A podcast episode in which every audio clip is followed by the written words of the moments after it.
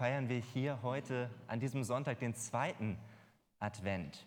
Und der Advent ist die Zeit der Lichter. Um Licht soll es heute auch gehen, die Zeit der Lichter.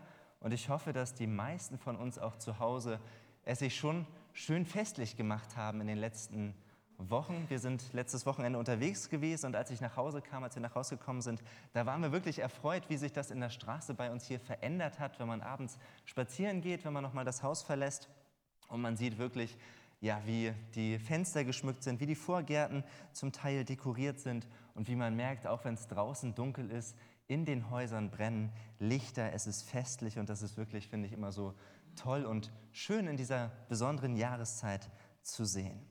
Und das tut uns Menschen doch auch gut. Wir zünden doch gerne Lichter an, gerade in dieser dunklen Jahreszeit. Jetzt, wo es viel früher dunkel wird, wenn man dann drinnen bei Kerzenschein sitzt, das ist doch richtig behaglich und stimmungsvoll.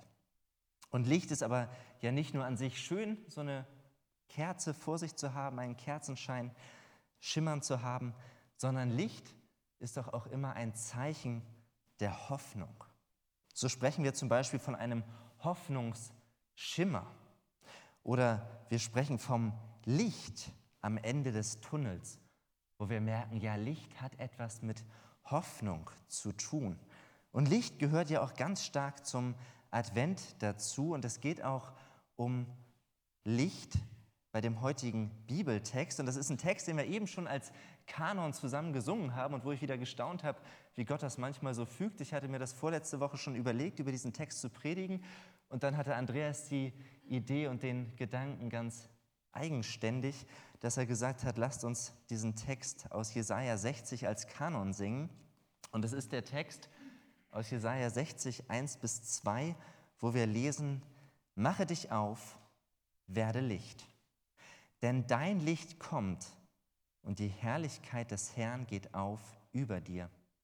Denn siehe, Finsternis bedeckt das Erdreich und dunkel die Völker. Aber über dir geht auf der Herr und seine Herrlichkeit erscheint über dir. Ein Text des Lichtes. Und ich möchte drei Gedanken zu diesem Text mit euch teilen. Der erste Gedanke, lautet, das Advent bedeutet, sein Licht kommt, als die ganz große Perspektive, die über allem steht. Wenn wir lesen, dein Licht kommt, dann ist hier natürlich von Gottes Licht die Rede, vom Aufscheinen von Gottes gewaltiger Herrlichkeit, von etwas Großartigem, von etwas Unfassbarem, von etwas, wenn wir uns das überlegen, wenn Gott in seiner vollen Herrlichkeit als Licht erscheint, dann werden wir Menschen geblendet sein von dieser Reinheit, Klarheit, Herrlichkeit und Majestät. Aber zwischen den Zeilen finden wir hier auch eine ernüchternde Botschaft in diesem Text, denn wir müssen feststellen, wie wir das aus dem Leben kennen, wo kein Licht ist, da herrscht Finsternis. Und das lesen wir ja auch in Vers 2. Finsternis bedeckt das Erdreich und dunkel die Völker. Was der Prophet hier in diesen ganz kurzen Worten fasst, das beschreibt das Lebensgefühl der ersten Hörer dieses Textes, aber auch darüber hinaus beschreibt es das Lebensgefühl der Israeliten in der Zeit nach Jesaja, aber auch das Lebensgefühl so vieler Menschen bis in die heutige Zeit hinein. Wenn wir uns überlegen, wann Jesaja lebte, das war circa 700 vor Christus, das war in einer Zeit, wo es schon auch dunkel war für das Volk Israel. Es war keine Glanzzeit, es war keine Hochzeit. Das Volk Israel erlebte schwere Zeiten. Sie hatten sich geteilt in zwei Königreiche. Sie waren kein großes, mächtiges Volk. Ihre Zukunft als gesamtes Volk war sowieso ungewiss, wie es weitergehen sollte nach dieser Reichteilung. Und das Nordreich war bereits als Strafe für ihre Gottlosigkeit weggeführt worden. Es war erobert worden und in die Gefangenschaft geführt. Und auch das Südreich stand in der Gefahr, Gott eben nicht mehr die Treue zu halten, von den Feinden überrannt zu werden. Und es war ungewiss, wie es weitergeht.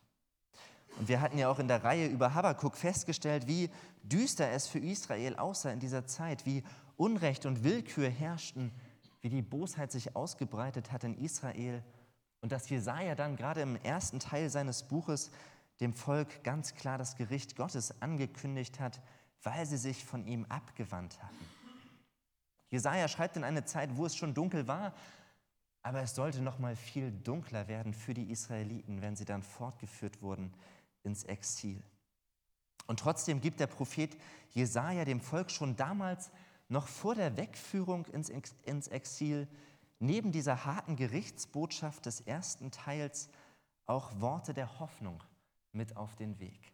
Der Prophet Jesaja bringt so vieles an das Volk, wo wir uns immer wieder fragen, wie kann das sein? Wie kann Jesaja vorher schon so klare Worte mitgeben für den weiteren Weg des Volkes? Wie kann er als Prophet tatsächlich Dinge auch für die Zukunft mit auf den Weg geben? Und gerade Kapitel 60 eröffnet eine große, eine prophetische Perspektive und die Zusagen, die Jesaja gibt über das Kommen von Gottes Licht, die haben später dem Volk ganz große Hoffnung gegeben. Als es eben dunkler wurde in der Zeit des Exils, da haben sie sich an diese Texte aus Jesaja 60 geklammert.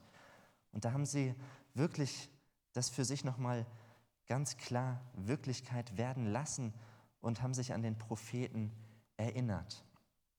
Und es ist erstaunlich, dass Jesaja insgesamt in seinem Buch, in seinen Prophetien etwas ganz Großes, etwas ganz Kraftvolles ankündigt, was nochmal über das hinausgeht, was Israel dann Stück für Stück selbst erlebt und erfahren hat. Jesaja schreibt davon, dass Gottes Licht kommt.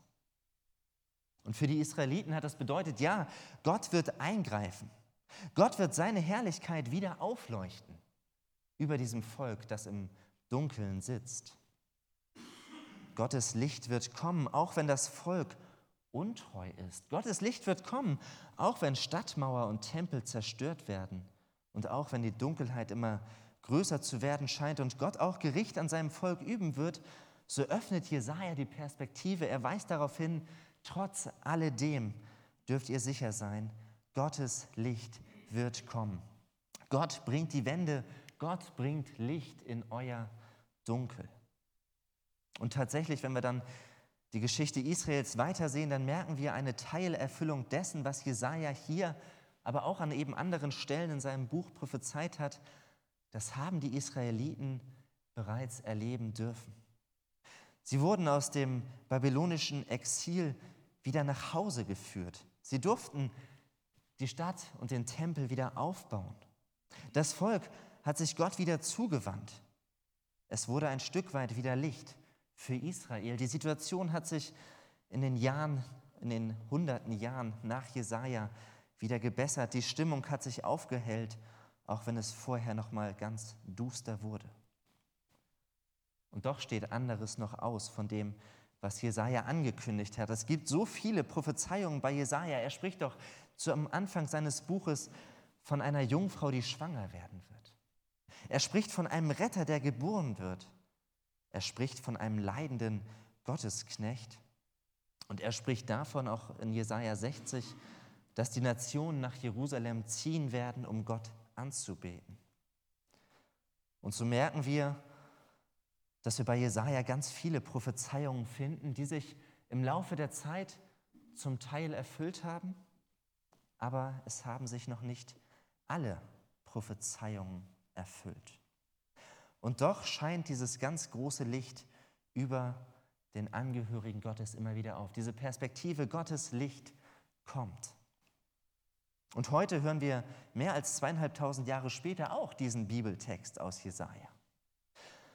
Und ja, was damals für die Menschen, für die ausstehenden Verheißungen noch sehr unklar war, das sehen wir heute eben schon viel klarer. Wir haben noch einen anderen Blick auf das, was sich seit der Zeit Jesajas schon alles erfüllt hat. Wir wissen von Jesus Christus, wir wissen von seinem Kommen in diese Welt, dass Gott sich klein gemacht hat, dass er Mensch wurde, geboren von der Jungfrau Maria. Wir wissen, dass der leidende Gottesknecht Jesus Christus ist, dass er für unsere Schuld starb. Und wir wissen auch, dass er, der von sich sagt, dass er das Licht der Welt ist, dass er eines Tages wiederkommen wird. Und so ist die Adventszeit von ihrer Ausrichtung her doch ganz stark damit verbunden, dass Jesus Christus, das Licht der Welt, kommt. Und Advent bedeutet dass wir uns vorbereiten, dass wir die Perspektive, dass wir den Blick erheben und dass wir wissen dürfen, sein Licht kommt. Mit dem Kommen von Jesus Christus strahlt Gottes Herrlichkeit auf. Wir dürfen die Perspektive haben, die Gewissheit, dass Gott die Wende bringen wird. Und das ist gut und heilsam. Denn ich denke, nicht wenige von uns haben das Empfinden, dass auch wir in dunklen Zeiten leben. Nicht nur, weil es am frühen Nachmittag bereits dunkel wird, weil die Sonne eben schon früher untergeht, sondern es gibt auch so viele andere Faktoren, die die Perspektive für unsere Zeit trüben. Ein schwieriges Jahr geht zu Ende und eine ungewisse Zukunft liegt vor uns. Was bringt das nächste Jahr mit sich? Wer mag da Prognosen treffen? Wie wird sich die Lage in Osteuropa entwickeln? Wie geht das mit dem ganzen Krieg weiter und welche Wellen wird es noch schlagen? Welche Auswirkungen bringt all das mit sich für die Menschen in den betroffenen Ländern, aber auch für die Menschen, die von Hunger und finanzieller Not jetzt schon in viel stärkerem Ausmaß betroffen sind als wir. Aber was bedeutet das auch für uns, für unseren Wohlstand, für unsere vermeintliche Sicherheit, für den Westen? Was kommt auf uns zu? Wohin entwickelt sich unser Land? Wohin entwickelt sich unsere Welt? Wir leben in einer fragilen und angespannten Zeit und ich würde sagen, ja, wir leben in dunklen Zeiten. Und doch dürfen wir wissen, auch in diese dunkle Zeit hinein strahlt Gottes Hoffnung auf, weil wir wissen dürfen, sein Licht kommt. Wir Menschen sind Gott nicht egal. Auch wenn viele Menschen in unserem Land sich von Gott abwenden, wenn man den Eindruck hat, dass immer weniger nach ihm gefragt wird, so lässt Gott uns Menschen nicht im Stich. Gott schaut nicht weg, Gott wendet sich nicht ab, sondern er ruft uns immer noch zur Umkehr auf. Seit Jesu kommen leben wir in einer Zeit der Gnade. Gott hat uns nicht im Stich gelassen, sondern er sehnt sich nach uns. Er will uns Hoffnung schenken durch seinen Sohn Jesus Christus, durch den, der bereits einmal als Kind in der Krippe in diese Welt gekommen ist, aber von dem wir doch wissen dürfen, dass er wiederkommt, als Herr über alles, als glänzendes Licht, als Herr der Herrlichkeit und dass dann Gottes Herrlichkeit in voller Pracht aufleuchten wird über den Sein. Das ist die eine, das ist die ganz große Perspektive, zu der der Advent einlädt und wo ich denke, ja, wir brauchen diese Hoffnung, ganz persönlich, aber auch für unsere Welt, für die Finsternis, in der wir leben. Wir brauchen das Licht der Liebe Gottes, wir brauchen die Botschaft seines Friedens und die Perspektive, dass Gott Gerechtigkeit schaffen wird, wo wir dazu nicht in der Lage sind. Advent heißt, das Licht der Welt kommt. Ganz gewiss. Das ist der eine, der ganz große, der umfassende und überspannende Gedanke, der über dem Advent steht. Der zweite Gedanke wird schon viel konkreter, viel persönlicher. Lass es in deinem Leben hell werden. Wir lesen, mache dich auf und werde Licht. Und vielleicht ist deine ganz persönliche Wahrnehmung die, dass du sagst, ja, du erlebst in deinem Leben, nicht nur in unserer Zeit, sondern auch ganz persönlich in deiner Situation dunkle Zeiten. Vielleicht sagst du, ich bin belastet, ich bin innerlich aufgewühlt, ich fühle mich verunsichert, ich fühle mich ausgelaugt. Auf meiner Seele liegt eine Last, etwas, was ich vielleicht selbst verbockt habe oder wo ich unschuldig hineingeraten bin. Vielleicht lastet auf dir die Sorge um andere Menschen, um deine lieben Angehörigen, um Freunde, Bekannte oder Verwandte. Vielleicht sagst du, ich habe Angst vor dem, was auf mich zukommt. Du hast dir das alles ganz anders vorgestellt und du leidest unter zerplatzten Hoffnungen, für überfordernden Erwartungen, die an dich herangetragen werden oder schmerzhaften Erinnerungen. Vielleicht ist es ein belastender Konflikt, eine schwelende Situation, oder eine unheilbare Krankheit. Vielleicht ist es deine ganz persönliche Situation und du denkst, ja, so sieht es bei mir aus, innerlich. Dunkle Zeiten. Und doch lesen wir hier, mache dich auf. Mache dich auf. Jesaja möchte dich und mich ermutigen, in den Gedanken und in den Umständen, die uns bewegen, nicht zu versinken, sondern dass wir uns aufmachen, dass wir uns aufmachen und uns dem anvertrauen, der von sich selber sagt, ich bin das Licht der Welt. Und damit sagt Jesus ja sinngemäß, in ihm erfüllt sich schon die Adventsbotschaft des Jesaja. Dein Licht kommt und Jesus ist doch schon gekommen. Jesus Christus lädt dich ein, dich ihm anzuvertrauen, damit es hell wird in deinem Leben. Er ist der, der von sich sagt, komm zu mir. Ich bin das Licht der Welt und ich will deinem Leben, ich will deinen nächsten Schritten Licht und Orientierung geben. Das ist ja das, was Licht macht. Licht leuchtet in die Finsternis und wir können den Weg vor uns erkennen. Jesus sagt aber auch, ich bin das Brot des Lebens. Bei ihm wird unsere Sehnsucht, unser Hunger nach Leben gestillt. Jesus lädt uns ein und er sagt, komm zu mir, denn ich bin die Tür zum Vater. Wenn du mir vertraust, wenn du durch mich hindurchgehst, dann darfst du erfahren, wie es ist, in Gemeinschaft mit Gott zu leben, Frieden mit dem allmächtigen Gott zu haben, jetzt und in alle Ewigkeit, ja, dass wir sogar sein Kind sein dürfen. Und Jesus sagt, ich bin der gute Hirte. Er sagt, wer sich ihm anvertraut, wer zu seiner Herde dazugehört, für den sorgt er und den leitet er. Auf den gibt er Acht und den beschützt er. Jesus lädt uns ein, er sagt, ich bin die Auferstehung und das Leben. Das bedeutet, ich schenke deinem Leben auch dann, wenn dein Leben auf dieser Welt zu Ende geht, wenn der letzte Atemzug getan ist, dann gebe ich dir eine ewige und wundervolle Perspektive in meiner neuen Welt. Du brauchst den Tod nicht fürchten. Und Jesus sagt auch, ich bin der Weg, ich bin die Wahrheit und das Leben. Jesus schenkt uns wirkliches und erfülltes Leben. All das sagt Jesus Christus, das Licht der Welt. Und wer dem Licht dieser Welt folgt, der erlebt, dass es in dessen Leben hell wird, dass sein Licht hineinscheint in unser ganz persönliches Dunkel.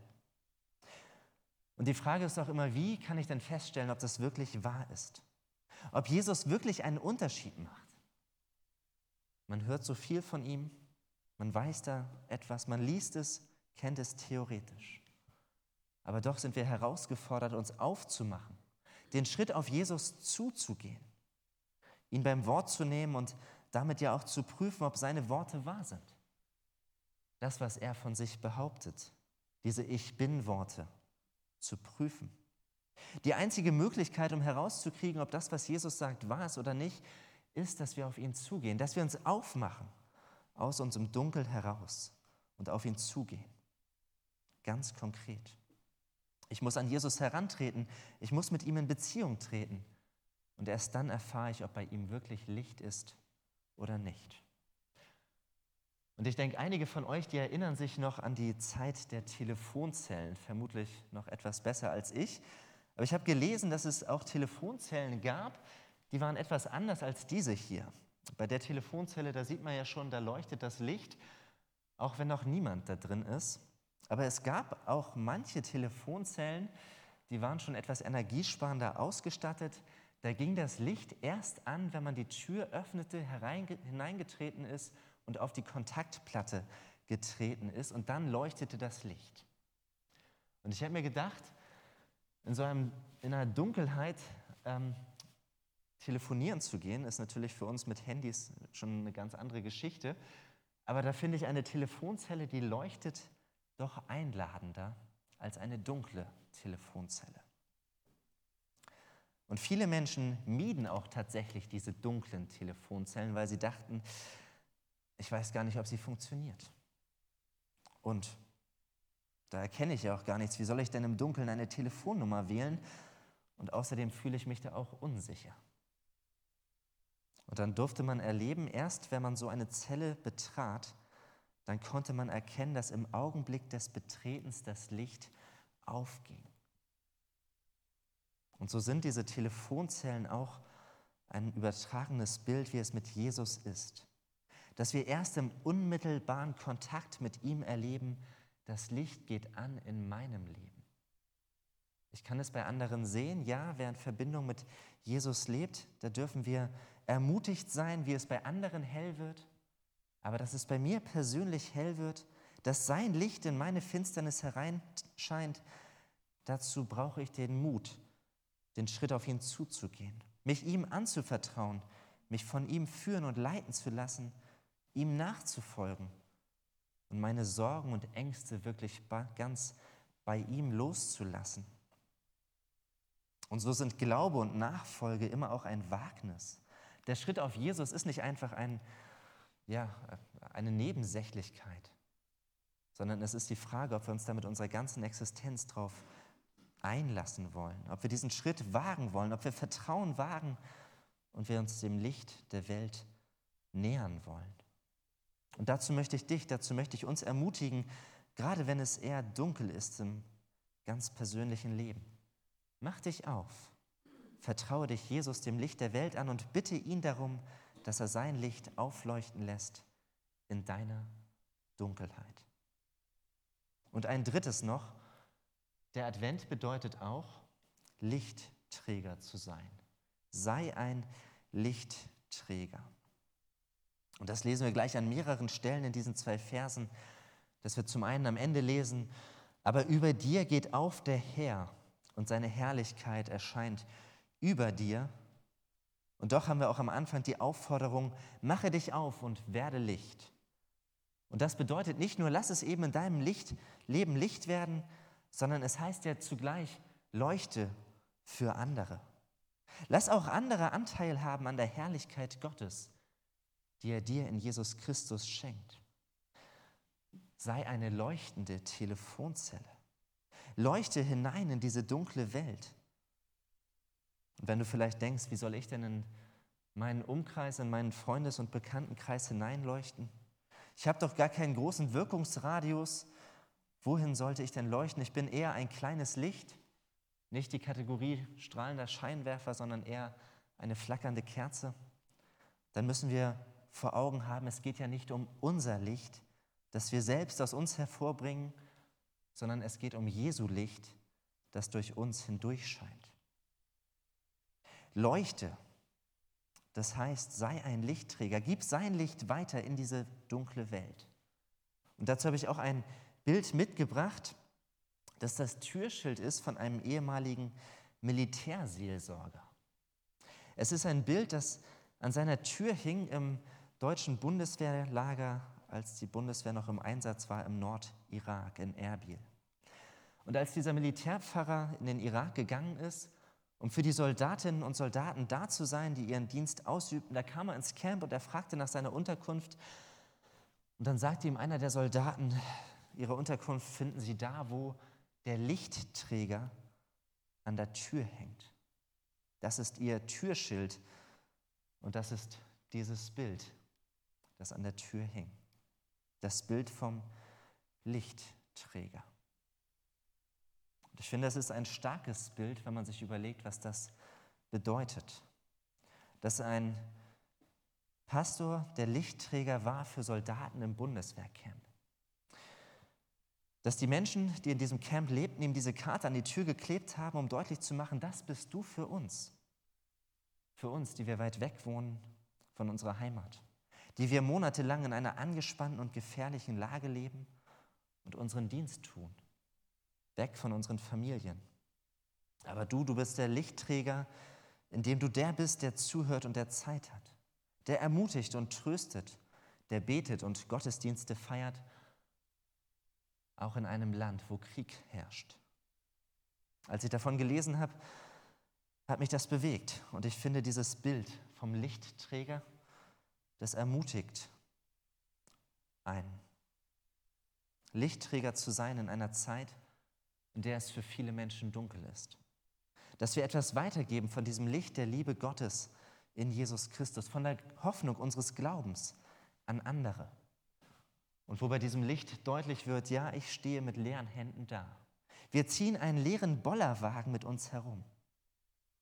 Aber entscheidend ist das, was Gott hineinlegt. Das, was er aufleuchten lässt durch uns und auf unserem Lebensweg. Es geht um ihn. Es geht um seine wunderbare Herrlichkeit. Und sie kann auf ganz unterschiedliche Art und Weise aufleuchten. Indem wir anderen Menschen Zeit schenken, indem wir Menschen besuchen oder ihnen zuhören, indem wir unseren Mitmenschen Zuwendung und Wertschätzung zeigen, indem wir für andere beten und ihre Anliegen vor Gott aussprechen, indem wir Gottes Vergebung zusprechen, die er uns schenkt, indem wir mit anderen Menschen teilen oder dort helfen, wo Not ist, indem wir das, was Gott so vielen Menschen in der Bibel zugesprochen hat, auch anderen zusprechen und sagen, hab keine Angst, Gott ist mit dir und mit mir. Sein Licht scheint in die Dunkelheit. Das bedeutet es, Lichtträger zu sein. Und so ermutigt uns dieser kurze Text aus Jesaja, dass wir die ganz große Perspektive haben dürfen, auch wenn es dunkel ist in dieser Welt, auch wenn die Zeiten herausfordernd und die Zukunft ungewiss erscheint, dürfen wir ganz gewiss sein, sein Licht kommt. Gott kommt an sein Ziel, er lässt uns nicht im Stich. Und wir sind eingeladen, sein Licht auch ganz konkret in unser persönliches Dunkel hineinscheinen zu lassen, unsere Tür für ihn zu öffnen und uns ihm anzuvertrauen. Jesaja fordert uns auf: mach dich auf, lass es hell werden in deinem Leben. Komm zu Jesus und lass sein Licht leuchten in deiner Dunkelheit. Und dann der dritte Gedanke: werde du selbst zum Lichtträger. Leuchte und lass seine Herrlichkeit scheinen durch dich. Jesus, das Licht der Welt, will auch für die Menschen um dich herum Licht sein, für andere. Und Gott gebe uns dafür seinen Segen. Amen.